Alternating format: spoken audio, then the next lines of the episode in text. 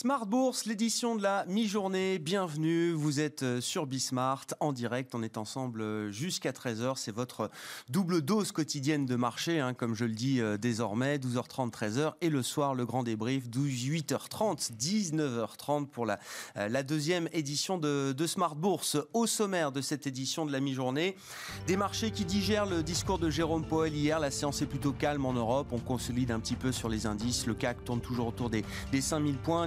Pagnès nous euh, livrera les infos clés de la mi-journée dans un instant depuis la salle de marché de Bourse Direct. On note quelques mouvements sur euh, l'euro-dollar à 1,19 après le discours de, Jérôme Powell et puis des mouvements sur les taux, les taux longs américains qui ont plutôt eu tendance à, remonter à une pantification de la courbe de taux aux États-Unis alors que la Fed est euh, désormais installée dans un mandat plus que jamais tourné vers l'emploi et la croissance au détriment de la lutte contre l'inflation. Alors tout ça est un peu théorique effectivement, mais c'est un, changement de dogme important quand même qui a été marqué par euh, Jérôme Poel hier dans son discours de, Jackson Hall. Changement de dogme qui avait été déjà quand même discuté, préannoncé par euh, les différents banquiers centraux de la planète. Hein. On est prêt désormais à laisser filer l'inflation au-delà de la jauge de 2% pour euh, obtenir sur le moyen long terme une inflation moyenne à 2%.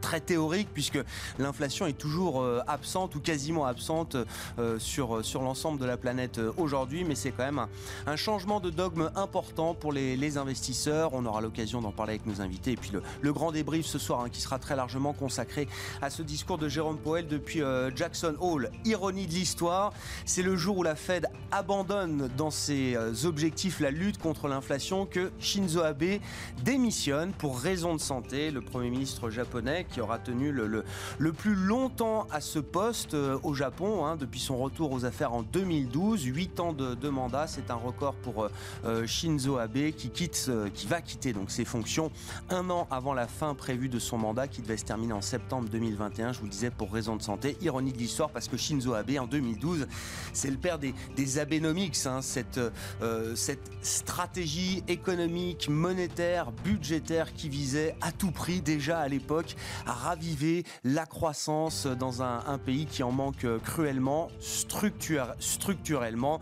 avec évidemment une période déflationniste au, Japon qui a, marqué euh, les esprits et les livres d'histoire. Donc Shinzo Abe quittera ses fonctions sans doute dans les, prochains jours, les prochaines semaines, euh, avant la fin de son mandat. Et puis euh, chaque dernier vendredi du mois, ce sera votre rendez-vous entre 12h30 et, 13h.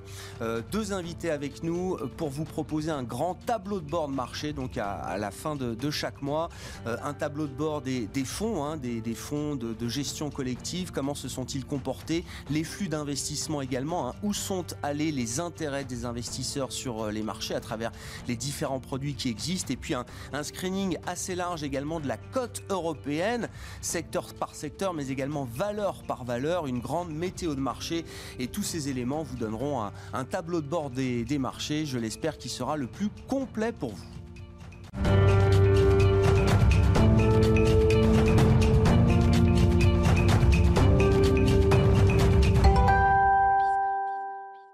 Sur les indices européens à, mi-parcours et donc le résumé de la mi-séance, c'est euh, comme chaque jour en fil rouge sur Bismart, Nicolas Pagnès qui nous l'apporte depuis la salle de marché de Bourse Direct. Le CAC 40 hésite à la mi-journée. L'indice parisien oscille autour du seuil des 5000 points dans un range compris entre 4970 et 5031 points. Le tout dans un volume d'échange encore relativement faible à 550 millions d'euros. L'annonce de Jérôme Powell hier de se montrer accommodant vis-à-vis de son objectif d'inflation de 2% dans la durée ne semble-t-il euh, ne suffit pas, semble-t-il, à rassurer les investisseurs français dans cette journée à l'agenda chargé en matière de statistiques. Si elles sont nombreuses outre-Atlantique, à être attendu cet après-midi, comme par exemple l'évolution des dépenses des ménages américains en juillet, le déficit commercial et stock des grossistes pour ce même mois, ou encore l'indice des directeurs d'achat de la région de Chicago. Les investisseurs français ont pu prendre le pouls de l'économie avant l'ouverture des marchés ce matin. L'INSEE a en effet dévoilé un PIB en recul de 13,8% en France au second trimestre à cause de l'arrêt de l'activité liée à la pandémie. Une baisse qui fait suite au repli de 5, 9% au premier trimestre. L'inflation ralentit également en France à 0,2% sur un an au mois d'août contre 0,8% en juillet. Un repli qui serait tout simplement lié à la baisse des prix pendant les soldes d'été décalés avec les mesures de confinement. De leur côté, les ménages ont vu leurs dépenses de consommation augmenter très légèrement de 0,5% en juillet, retrouvant leur niveau de novembre 2019. Et les prix à la production s'apprécient eux de 0,4% en juillet sur un mois.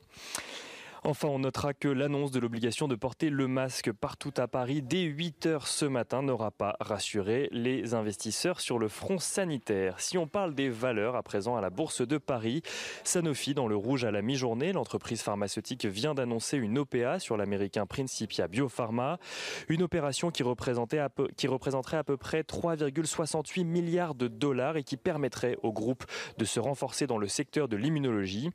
ADP en recul également suite à la baisse de recommandation de Deutsche Bank qui passe de achat à conserver sur le titre avec un objectif de cours qui descend de 130 à 90 euros. Et de son côté, l'expert en logistique Clasquin publie des résultats meilleurs qu'attendus avec notamment une marge commerciale brute en recul de seulement 1,9% malgré une réelle baisse d'activité. Des résultats qui poussent de nombreux analystes à favoriser l'achat sur le titre, le titre qui gagne 15% à la mi-journée. Et on regarde pour finir ce qu'il se passe sur le côté des marchés d'échange. Le dollar recule à la mi-journée, bénéficiant ainsi à l'euro qui s'apprécie à présent à 1,19 dollars. Et le yen stabilise de son côté après avoir grimpé dans la matinée en réaction à l'annonce de la démission du Premier ministre japonais. Shinzo Abe quitte en effet le gouvernement suite au retour d'une maladie chronique qui ne lui permettrait plus d'exercer ses fonctions, mais restera en poste jusqu'à ce que son successeur soit désigné. Le Nikkei reculait d'ailleurs de 1,41% à 22 882 points en clôture en réaction à l'information. Oui, l'un des mouvements à signaler, effectivement, alors la démission de Shinzo Abe, et puis sur l'euro-dollar, 1,19, et puis ce, phénomène léger de repentification de la courbe des taux, hein, les taux longs américains qui se sont, euh, euh, qui ont, plutôt progressé hier dans le sillage du discours de, Jérôme Powell, ça redonne aujourd'hui un peu de, jus au secteur bancaire, qui en manque énormément depuis des mois et des mois, mais on a cette petite rotation qui s'installe aujourd'hui sur les marchés européens, avec un secteur bancaire à, Paris qui permet au CAC de se maintenir quasiment à l'équilibre. Hein. On est juste au-delà des 5000 points à mi-séance pour le CAC 40 qui cède 0,18%. Les futurs américains pour l'instant sont un peu partagés. On voit un Nasdaq futur en, en légère retraite tandis que le S&P futur et le Dow Jones futur sont positifs plutôt avec la perspective de l'ouverture de Wall Street cet après-midi.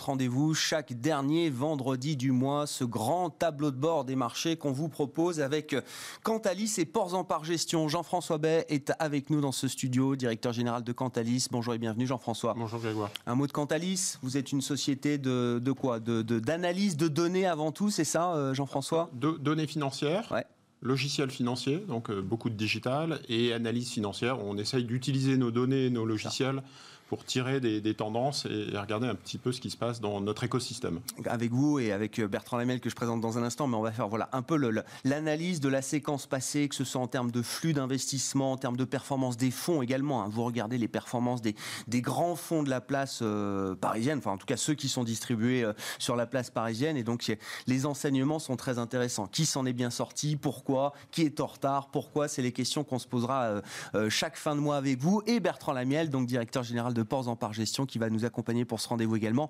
Bonjour Bertrand. Bonjour. Ports en Par Gestion. Alors, quand on est un peu familier avec la bourse, oui, Ports en Par, c'est quand même une marque qui parle quand on est dans le, monde boursier. C'est une maison qui est euh, spécialiste des petites et moyennes capitalisations boursières, c'est ça, euh, Bertrand? Oui, au niveau de la société de gestion, on a des fonds qui sont euh, focalisés sur les petites et moyennes capitalisations. Et puis, on a une partie, donc, introduction en bourse, augmentation de capital. Donc là, on, va, on a aussi le pan avec les émetteurs. Donc, on va les accompagner. On a un bureau d'analyse.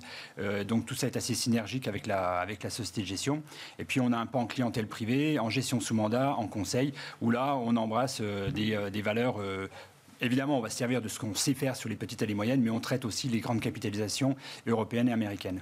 Et, un outil alors qui viendra compléter celui de Jean-François, euh, euh, ce que vous avez baptisé votre météo des marchés, qui est un, screening de plus d'un millier de valeurs euh, en Europe pour savoir celles qui sont en, en, tendance positive, en tendance haussière, celles qui sont ou qui restent en tendance négative, celles qui essayent de sortir de l'ornière, comme vous dites, Bertrand. Donc cet outil, on le retrouvera également chaque fin de mois pour faire un peu le point et apporter des éléments d'analyse. Euh, pour tous ceux qui s'intéressent au marché et, tous ceux qui veulent aussi avoir un œil sur la gestion de leurs finances personnelles, hein, c'est un peu à ça que va servir ce, rendez-vous du vendredi. Je commence avec vous, euh, Jean-François. Les enseignements des dernières semaines là, sur euh, justement les, données de marché, les données financières que vous pouvez suivre chez Cantalis. Oui, alors quand vous regardez, vous rentrez en fait de, vacances et vous regardez Bismart et vous dites euh, j'ai euh, j'ai des niveaux de marché, le CAC 40 est autour des 5000 points. Ça rien euh, passé.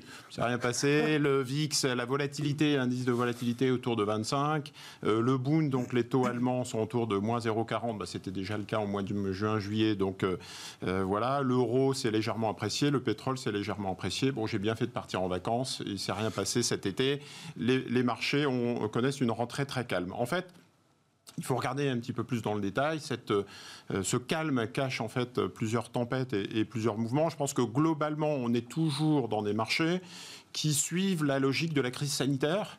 Et donc, quand on regarde les performances des, catégories de, fonds Cantalis, ben, on retrouve un petit peu ça, c'est-à-dire que c'est toujours la Chine qui est en tête, qui a fait plus que rattraper son retard euh, par rapport à la, crise. Donc, on a euh, des, actions chinoises qui sont à plus 16% depuis le début de l'année et qui continuent à bien performer.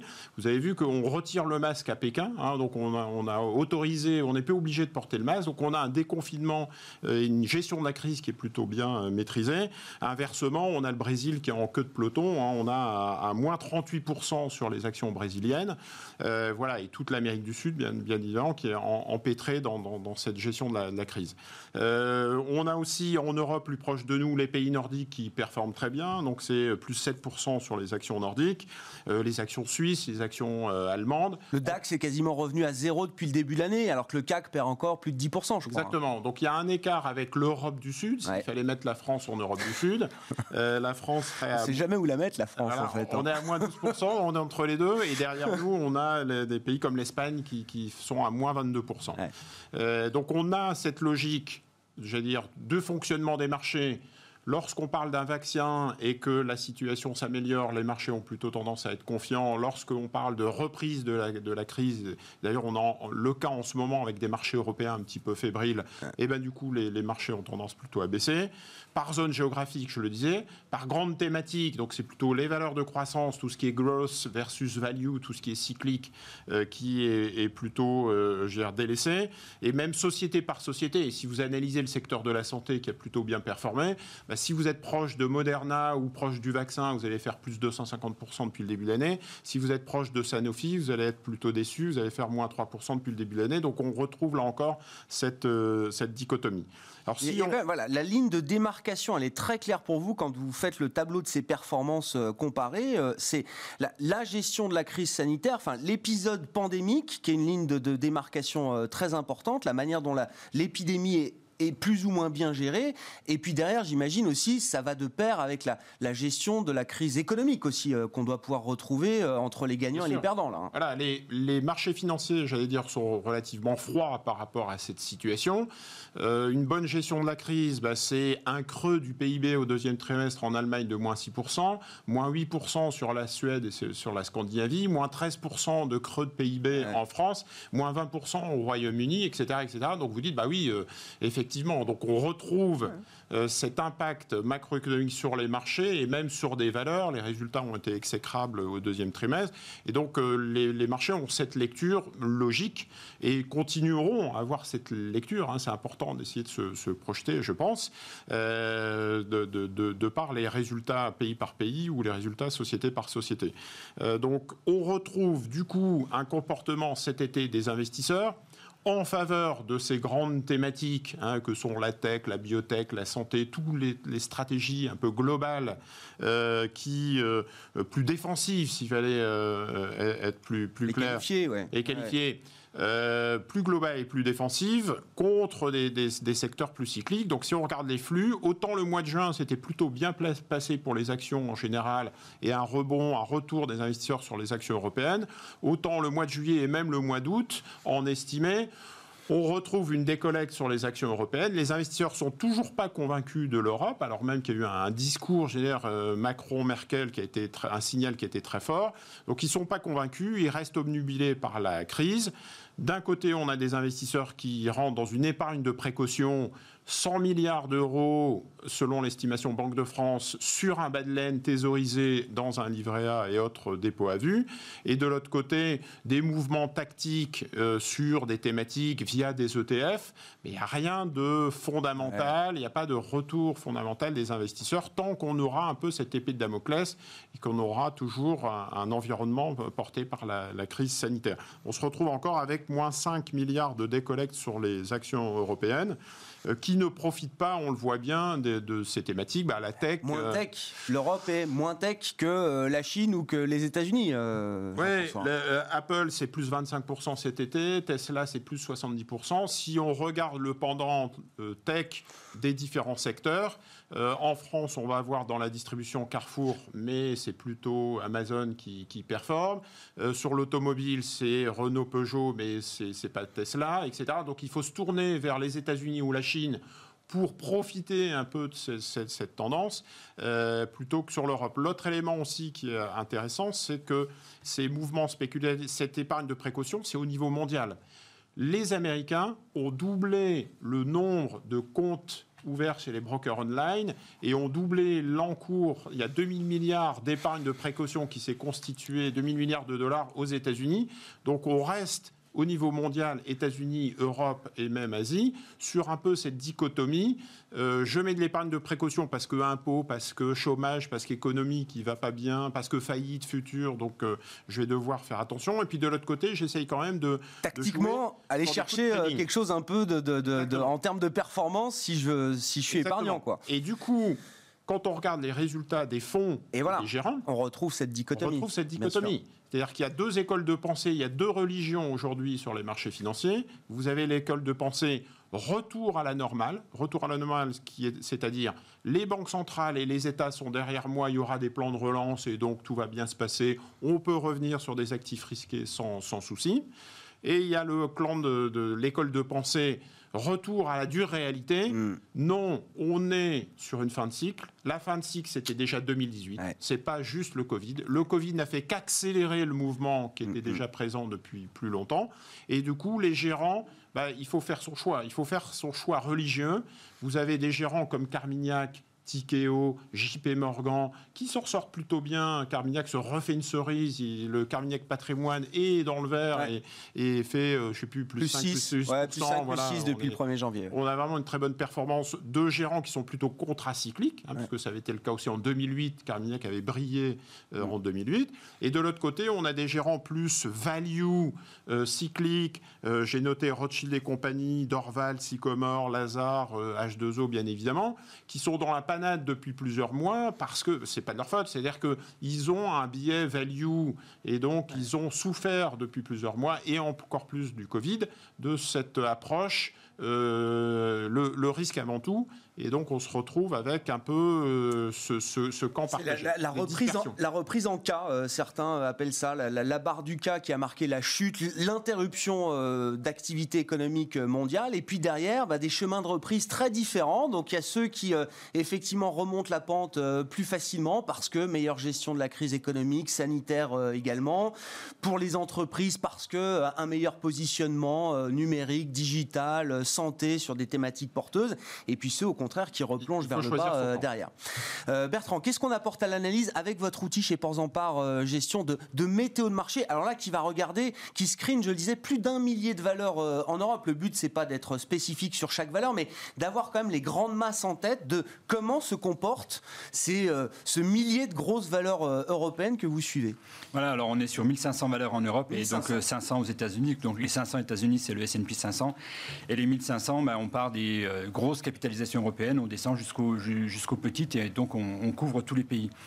Donc là, ce qu'on voit aujourd'hui, c'est qu'on a un marché où euh, on a en Europe un peu moins de 50% des valeurs qui sont en tendance haussière donc qualifiées par des moyennes mobiles 200 qui sont haussières, et des, donc des, logiques de voilà où ça, ça marche bien. Donc 49%. Euh, alors ça interpelle. Euh, il faut savoir que dans un marché, puisqu'on est clairement dans un marché boule, on est à plus de 20% depuis les. Donc on est vraiment dans un bull market, mais avec seulement 49%. Alors ça s'améliore. Voilà, c'est une question quand même. Est-ce que c'est un vrai bull market avec tout le monde qui participe, ou est-ce que c'est un, un, faux bull market, un, bear market qui s'ignore euh? Alors pas encore. C'est pas encore le vrai puissant bull market un, bull market, quand on arrive voilà, euh, au sommet, à la maturité d'un bull market, on a 75-80% des dossiers qui sont en tendance haussière. Là, on est seulement à 50. Enfin, il faut voir qu'on arrive de 15. Donc il y, a, 15% des sociétés qui ont réussi à traverser la crise euh, sans avoir des baisses trop importantes et qui ont conservé une tendance haussière. Là, on est remonté du côté des 50%. Euh, et euh, on va retrouver les logiques qui étaient, qui étaient décrites par, par Jean-François. Typiquement sur les Nordiques. Sur les Nordiques, il y a des excellents scores parce qu'il y a beaucoup de valeurs de santé. Il y a les Novo Nordisk, il y a les Coloplastes. Il y a beaucoup de valeurs tech aussi nordiques. La maison mère du Bon Coin, elle est, elle est, cotée, dans les Nordiques. on va retrouver des, des, valeurs de jeux, de jeux vidéo sur les smartphones, des valeurs de casino, enfin des des dossiers comme ça qui sont très bien positionnés et qui aident ces indices-là de par leur pondération, leur poids dans les indices, à avoir des performances qui sont beaucoup plus enviables que celles qu'on a nous. Euh, typiquement sur le CAC 40 où on parlait de, l'Espagne, euh, CAC 40 où on va retrouver du, pétrole. Et le pétrole, c'est le secteur, que ce soit en Europe ou aux États-Unis, euh, qui ne s'en sort pas. Hmm. Et, et, les banques qui restent, qui restent très compliquées et qui sont fortement pondérées dans les indices ah du sud de l'Europe. Certaines d'entre elles sont sur les, plus bas niveaux du mois de mars pour Exactement. certaines banques européennes. Et donc là, ce qui est intéressant, c'est que donc il y a ces 50% de valeur, enfin 49% de valeurs qui sont bien orientées. Le gros du bataillon derrière, c'est 30% de valeurs qui sont en train d'essayer de tenter une sortie. Le réservoir, c'est la zone grise, là, c'est ça Voilà, c'est ça. Et là, il faut regarder. On sait statistiquement, parce qu'on a balayé les données sur, euh, sur, euh, sur plusieurs dizaines d'années, que voilà, euh, une, les sociétés qui tentent de, la de sortir de l'ornière, il y a un taux d'échec de 50%, ou un taux de réussite de, de, C'est une sur deux. Donc voilà, il va falloir regarder, d'abord si ces stats se, se confirment. Et là, en ce moment, celles qui ont le meilleur potentiel pour l'instant, c'est les banques. Alors, c'est peut-être lié au discours euh, euh, des, banques centrales de Jackson Hole. Enfin, on voit que dans l'été et depuis trois mois, les banques réussissent à accrocher les performances des indices, ce qui n'était pas le cas depuis euh, la fin 2018. Donc, on commence à avoir un arrêt de la détérioration, quelque chose qui est en train de se dessiner. Quand on va regarder au niveau de la valorisation, évidemment, on a des valorisations qui sont super basses. Donc, il y a de la place en termes de valorisation. Maintenant, en termes de, de, perspective et d'avenir, ça va être compliqué parce qu'on a des taux qui vont rester bas pour longtemps et c'est quand même un des moteurs pour la, croissance des banques, des économies qui ne sont pas exceptionnelles. Et de l'autre côté, il y a quand même eu des plans de soutien et des plans de relance comme on n'en a jamais eu, euh, enfin qui, dépassent très ah largement, euh, je crois qu'on a cinq fois l'équivalent du plan Marshall, enfin je veux dire pour vous donner une idée de, ce qui est en train de se passer. Et ça, ça va aider les entreprises à tenir. Donc du côté du bilan des banques, ça veut dire que la qualité des clients, ça reste quelque chose de bon et qui doit les aider à, à pouvoir sortir. Donc ça, c'est à surveiller parce que si effectivement si c'est le prochain mouvement, on commence à avoir des grands noms qui refont un run de valorisation, parce que on ne pense pas que voilà, on va retourner sur les points hauts, mais un run de valorisation, là, il y a de la place euh, pour euh, probablement peut-être 20 ou 30% de hausse. Et comme ça reste encore, malgré le fait qu'elles aient beaucoup baissé, des poids importants dans les indices, ça peut aider, pour ceux qui sont sur de la gestion indicielle, les indices euh, à se maintenir, voire aller plus loin. Parce que il peut arriver une rotation sectorielle. Euh, mais on ne pense pas que... la rotation sectorielle qu'on imagine, c'est plutôt celles qui sont en retard, qui rattrapent le peloton, plutôt que celles qui sont en avance, qui se couchent complètement et se retournent. Parce que ce serait pour donner une deuxième impulsion, une, deuxième, impulsion. C'est une deuxième jambe de hausse parce que ce qui marche bien, globalement, euh, ben, euh, Jean-François l'a dit, il y a la technologie, ça c'est indéniable. Et quand on regarde les publications, c'est évident les boîtes, elles ont fait de la croissance, elles ont fait plus de croissance que ce qui était initialement prévu en début d'année 2020. C'est-à-dire que là où la plupart des boîtes très rapidement nous disent j'abandonne mes objectifs 2020, les techs dans la plupart du temps ont dit moi je les maintiens. Et sur les dernières publications, pour certaines d'entre elles, elles ont dit je vais aller plus loin que ce que j'avais initialement anticipé. Donc logiquement, vous avez de la visibilité. Même si ces valeurs-là sont chères, vous dites qu'il y a quand même des arguments fondamentaux derrière qui, nous font dire qu'il y, y, a toujours un risque d'accident, mais que euh, de voir tout ce compartiment-là se casser la figure, ça paraît quand même un scénario très improbable aujourd'hui, vous dites. Ça paraît, ça paraît difficile. Ah Parce que, en fait, euh, ce qui s'est passé avec, avec la crise du, du, Covid, ça a été plutôt un, accélérateur qu'un révélateur. Il y avait des tendances de fond qui étaient là et qui se sont euh, voilà, révélées au grand jour avec ça, voilà, tout ce qui est le phénomène de la digitalisation. Quand on va voir dans les autres noms qui se comportent bien, dans les autres secteurs qui se comportent bien, et qu'on a une grille de lecture un peu plus fine, on s'aperçoit que, euh, que ce soit dans l'industrie ou dans les biens de consommation, celles qui s'en sortent, c'est celles qui sont en train d'avancer très fortement sur des logiques de digitalisation, de big data, d'utilisation de la donnée. Euh, je sais pas, on avait l'actualité sur, sur Schneider, mm. donc, euh, qui, via Aveva, fait une OPA, donc en gros était en train de consolider et d'augmenter sa part dans ce chiffre d'affaires dans le logiciel, on va être entre 17 et 20 Ça, ça marche bien parce que voilà, c'est du logiciel, c'est de l'utilisation de la donnée, c'est donner aux utilisateurs la capacité d'être plus fin dans son analyse, de mieux utiliser son énergie. Ces dossiers-là, ça marche bien. Des dossiers comme, euh, comme, comme Varta, donc euh, évidemment, ils, sont, toujours. Oui, mais c'est l'énergie, C'est la micro-batterie. Aujourd'hui, Varta, c'est celui qui équipe les AirPods. Donc là, il y a déjà un phénomène de croissance. Et tout ce qui est les objets connectés. Les objets connectés, il n'y a plus de piles dedans. C'est que des batteries. Et ça, c'est Varta. Et c'est le seul en Europe qui c'est en Allemagne, hein, ça va. Voilà, c'est la seule valeur qui le fait. Donc ça, ça ces thématiques-là, les, exemples que vous donnez, il y a toutes les raisons fondamentales pour que ça continue. Et vous dites, euh, surveillons l'idée d'une deuxième jambe de hausse avec peut-être des secteurs très en retard, bancaires ou autres, qui pourraient se mettre à rattraper et qui sont déjà euh, sortis peut-être un peu du, fond du trou. En tout cas, je veux pas aller trop vite. et je, il faut, rester très humble et très prudent. Ça reste, on, ça reste euh, on, le signalait, le marché, la volatilité, elle a baissé, mais elle reste encore à 24, 25. Enfin, on a vécu quand même depuis la fin de depuis 2009 avec des niveaux de volatilité à 12 ou à 13. Donc là, on est encore sur des niveaux de volatilité qui étaient classiques dans les années 90, mais qui restent élevés par rapport à ce qu'on a connu. Donc euh, il faut être prudent de, ce point de vue-là. Mais il y, a, des choses qui sont en train de se passer. Euh, et l'ESG, c'est une deuxième grille de lecture. Bon, on n'aura pas le temps d'aborder l'ESG euh, aujourd'hui, mais promis, ce sera euh, notre rendez-vous avec vous, euh, messieurs, le dernier vendredi de, chaque mois. Je vous donne rendez-vous avec Bertrand Lamiel, donc directeur général de Ports en Par Gestion, et Jean-François Bay, directeur général de Cantalis, entre 12h30 et 13h pour vous présenter voilà, toutes les données dont vous disposez. On fera ça mois par mois pour donner bien, à tous ceux qui nous regardent un tableau de bord de marché, je l'espère, le plus complet possible. Le CAC 40 à mi-séance tourne toujours autour de, de 5000 points. Merci beaucoup, messieurs, d'avoir été là pour ce premier rendez-vous euh, avec vous. Et nous, on se retrouve évidemment en direct ce soir à 18h30 sur Bismart.